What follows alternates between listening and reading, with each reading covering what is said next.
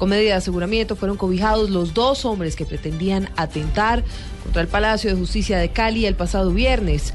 De acuerdo con la Fiscalía, estas dos personas pertenecerían a la guerrilla de las FARC. Andrés Díaz.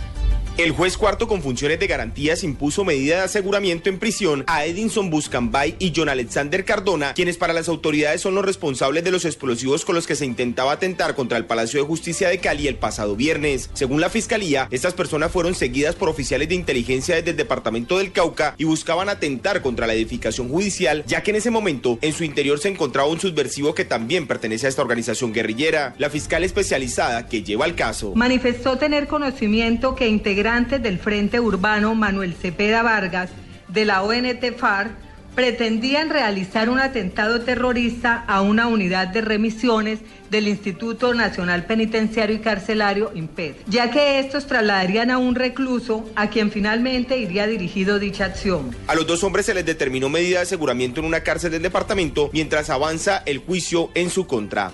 Desde Cali, Andrés Díaz, Blue Radio. Andrés, gracias. Siete de la mañana, dos minutos. Mientras tanto, en Valledupar, las autoridades han ofrecido una millonaria recompensa para dar con la captura de los responsables del asesinato del médico Ángel Maya, medio hermano del Contralor General eh, Edgardo Maya Villazón. Los detalles ah, con Martín Elías Mendoza. Una recompensa de hasta 100 millones de pesos ofrecen las autoridades por información que permita esclarecer el asesinato del médico Ángel Maya Daza, de 60 años, hermano del Contralor General de la República Edgardo Maya Villazón. El médico fue baleado por sujetos en motocicleta la tarde del sábado en un sector exclusivo del norte de Valledupar. Su hermano Alfredo Urrutia Maya habló sobre una de las hipótesis del crimen. Él salía de su residencia y lo estaban esperando en el portón, le dijeron esto es un atraco y le dispararon. E, eso dice la señora que le dijeron que no. Él era médico, él estaba ejerciendo su profesión. Los videos de las cámaras de seguridad del sector donde ocurrió el crimen serán piezas claves en las investigaciones que adelanta el CTI de la Fiscalía de la mano con la policía. Desde Valledupar, Martín Mendoza, Blue Radio.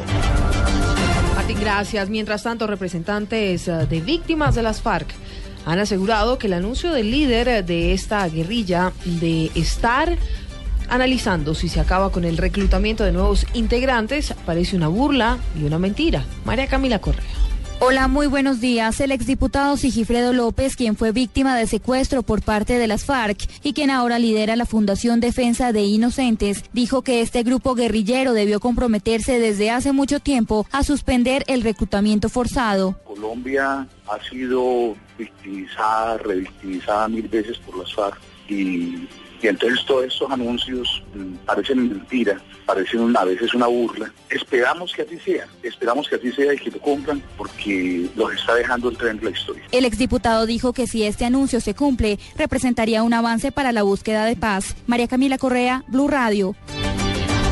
Siete, cuatro minutos, ustedes escuchan las noticias en Blue Radio a esta hora. Una menor y un adulto murieron en un accidente de tránsito que se presentó en las últimas horas en una vía del departamento de Santander. Javier Rodríguez con la información. En el sitio La Cascajera, cerca del municipio de Sabana de Torres, en la troncal del Magdalena Medio, en Santander, se presentó un accidente de tránsito que dejó dos personas muertas. Dicen las autoridades que al parecer las causas fueron exceso de velocidad e imprudencia. Las dos víctimas de 26 y 15 años se movilizaban en una motocicleta cuando chocaron contra un vehículo, como lo explica André Gómez de la oficina de tránsito de esa localidad. Eh, al parecer, por exceso de velocidad, el motociclista al ingresar en la curva pierde el control de la motocicleta y colisiona con la camioneta que va por su respectivo carril. Las dos víctimas de este accidente de tránsito en Santander fueron identificadas como Miguel Jaimes Cáceres y la estudiante Mónica del Pilar Sanabria. En Bucaramanga, Javier Rodríguez, Blue Radio. Gracias. En las últimas horas fue desmantelado por el ejército en zona rural eh, de Putumayo una casa taller donde se fabricaban y almacenaban más de una tonelada de explosivos, granadas a mortero y minas antipersona. Jairo Figueroa con los detalles. Según el general Alberto Sepúlveda Arriaño, comandante de la Brigada 27 de Selva, en esta casa situada en la vereda La Esmeralda del municipio de Puerto Guzmán se encontraron los siguientes elementos. Casi 60 granadas de mortero de 81 milímetros, de 120 milímetros, 200 minas antipersonales, una tonelada de explosivos, metrallas, cilindros. En la operación el ejército limpió de explosivos varios caminos que ofrecían peligro para las comunidades. Minas antipersonales que seguramente iban a ser instaladas escenarias en donde se iba a afectar la población civil, eh, niños, señoras, eh, artefactos explosivos con los cuales seguramente el Frente 32 de las FARC iba a atentar en contra de instalaciones militares, de policía, infraestructura petrolera, las vías. Los elementos explosivos no llevaban más de dos meses de almacenados en la casa taller, dijo el oficial. Jairo Figueroa, Blue Radio. Siete, seis minutos ah, de la mañana. 15 inmigrantes irregulares procedentes de Cuba fueron detenidos por las autoridades en el municipio de Dabeiba, en el occidente antioqueño. Cristina Monsalve. Cuando se movilizaban en un vehículo de transporte público fueron sorprendidos por las autoridades los 15 migrantes cubanos que ingresaron de forma ilegal al país y se desplazaban hacia Medellín. De acuerdo con la policía, el destino de los migrantes que buscan cruzar de forma ilegal la frontera con Panamá es Norteamérica. En lo corrido del año, las autoridades han detenido más de mil migrantes irregulares y cerca de 40 presuntos traficantes de personas. Los 15 cubanos fueron dejados a disposición de Migración Colombia. En Medellín, Cristina Monsalve, Blue Radio.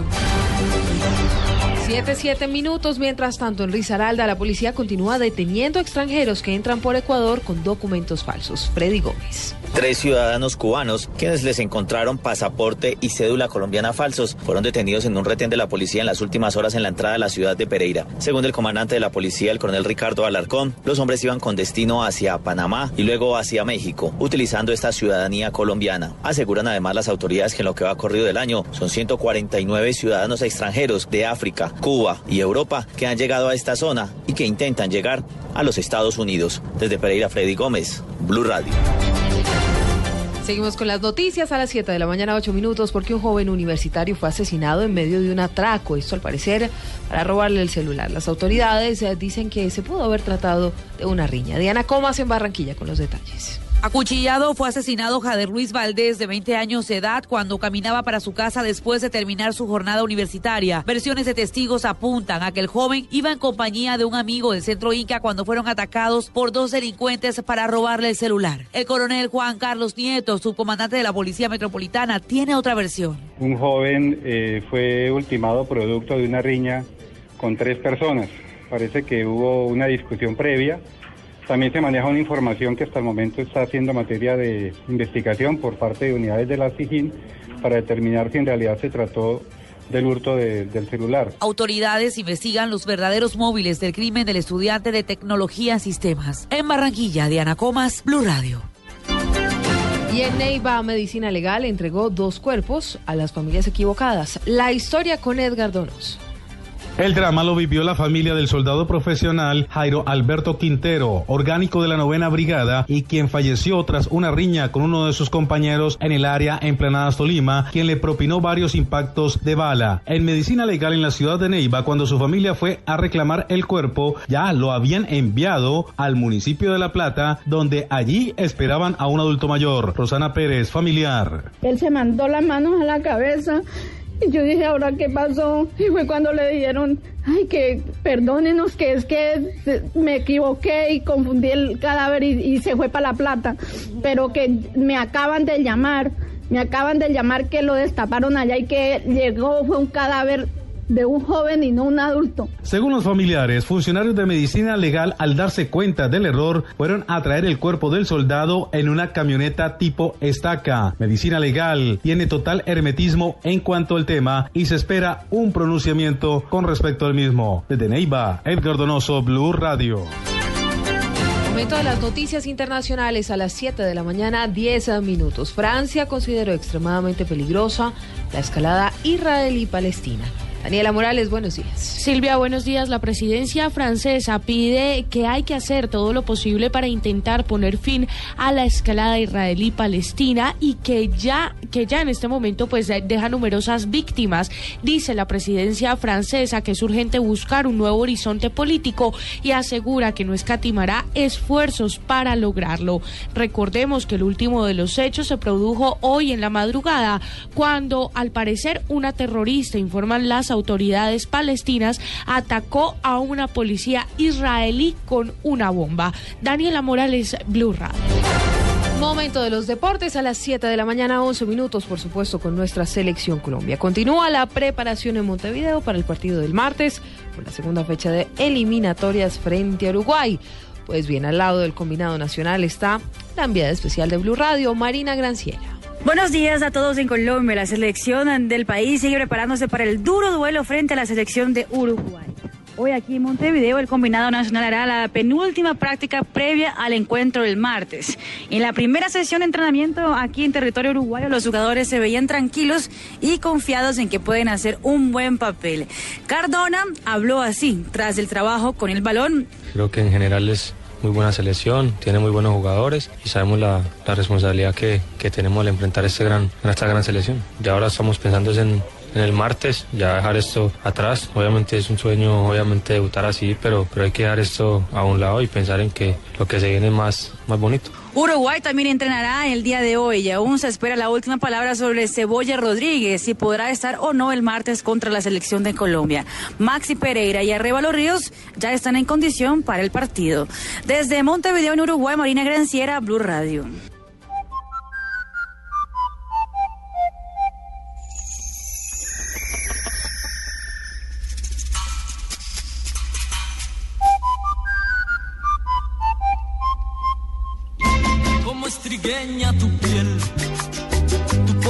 7 de la mañana, 12 minutos, 7.12, la noticia musical ah, del momento tiene que ver con el cantante y compositor dominicano Fernando Echavarría. Pues murió este sábado de manera repentina en Santo Domingo, esto justo antes de subir a, a, escena para protagonizar un concierto en una plaza local. Echavarría, de 62 años, alcanzó la fama y reconocimiento local e internacional hace varias décadas al frente de la agrupación La Familia André. Pues bien, anoche se desplomó en el camerino, fue llevado de inmediato a una clínica donde los médicos certificaron su fallecimiento. Los organizadores del concierto, llamado De Dominicana Pal Mundo, que tendrían como presentación estelar a Echavarría, informaron a que el cantautor llegó al lugar del espectáculo minutos antes de su actuación, cuando estaba pues, sin, embargo, y de inmediato no se dio a conocer la causa de la muerte del artista. Algunos de sus amigos han asegurado en las redes sociales que este fallecimiento se debió a un infarto. 7 de la mañana, 13 minutos, 7.13, pues esta es una lamentable noticia.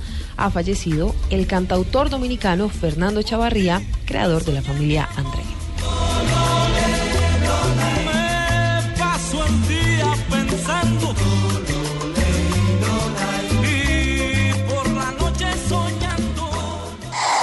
Noticias contra reloj en Blue Radio. A las 7 de la mañana, 14 minutos, la noticia en desarrollo. El Papa Francisco manifestó hoy haber recibido con gran dolor la noticia del atentado registrado ayer sábado en Ankara, en el que murieron 95 personas indefensas y dijo que resta por Turquía. La cifra, al menos 11 personas han muerto ahogadas y 15 han sido rescatadas luego de que naufragara una embarcación con migrantes en la costa mediterránea egipcia. Una embarcación que se dirigía a Italia. Atentos a las 7 de la mañana, 14 minutos. Irán probó con éxito un nuevo misil balístico de largo alcance denominado EMAD, con sistema de guía y control de vuelo durante todo su recorrido, según informó el ministro de Defensa de ese país asiático.